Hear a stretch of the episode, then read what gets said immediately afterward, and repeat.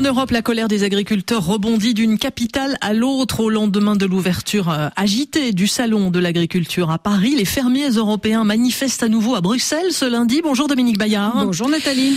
Et ils se, ils manifestent au moment où leur ministre se penche sur de nouvelles mesures cherchant à apaiser cette colère qui ne faiblit pas. Oui, cette grogne, elle a commencé il y a un an en Pologne. Elle s'était cristallisée sur la concurrence jugée déloyale des céréales ukrainiennes. Depuis, le mouvement d'exaspération et de désespoir n'a cessé de ricocher dans d'autres pays de l'Union européenne sur d'autres motifs. En France, en Espagne, en Grèce, en République tchèque et dans bien d'autres pays, une dizaine de pays de l'Union européenne sont concernés par cette révolution des tracteurs, avec toujours des demandes très spécifiques liées à la situation locale et un sentiment global de recul des revenus. La plupart, Dominique, souffrent de la baisse des prix et de la hausse des coûts de production. Alors cette dégradation soudaine, sensible entre 2022 et 2023, c'est le déclencheur de la crise. C'est directement lié à l'inflation.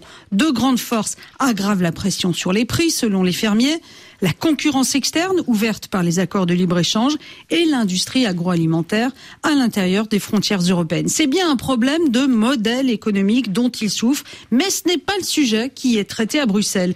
Au niveau européen, les contraintes liées au verdissement de la politique agricole commune sont devenues l'épouvantail du mouvement et c'est donc sur cette variable que la Commission joue depuis le mois de septembre pour tenter d'éteindre l'incendie. Dominique, quelles sont les nouvelles pistes envisagées? Eh bien, après avoir assoupli la règle des jachères, Bruxelles est prêt à lâcher du test sur les obligations euh, de grandes prairies.